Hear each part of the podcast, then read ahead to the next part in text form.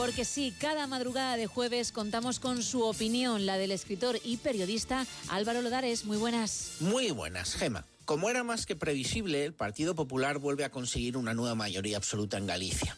Y ello se produce a pesar de saber en las últimas fechas que Feijó también barajó la amnistía e indultos a Junts y que incluso llegó a hablar con Esquerra Republicana.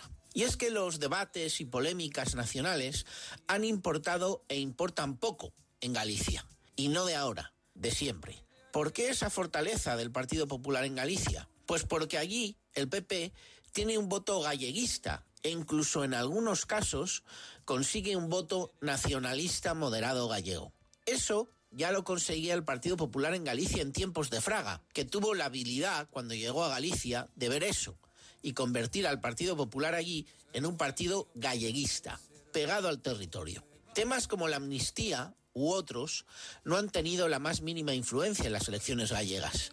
Y la demostración es que no ha habido trasvase de votos del PSOE al PP. Lo que ha perdido el PSOE en Galicia, teniendo el peor resultado de su historia, lo ha aumentado el BNG, que ha tenido un fantástico resultado. El BNG es un partido que está absolutamente a favor de la amnistía. Por tanto, algunos deberían saber leer bien la nueva mayoría absoluta del PP en Galicia.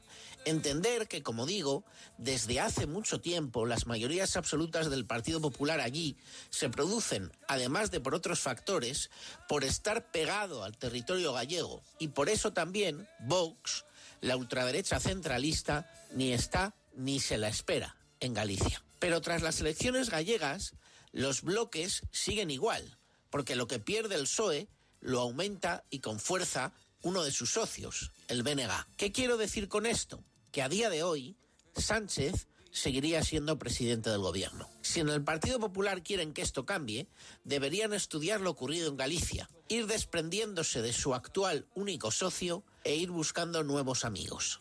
Si les nubla la visión la victoria en Galicia y siguen igual, en lo que a poder nacional se refiere, seguirán sin tocar Moncloa. Hasta la próxima, Gemma. Hasta la próxima, Álvaro. Gracias.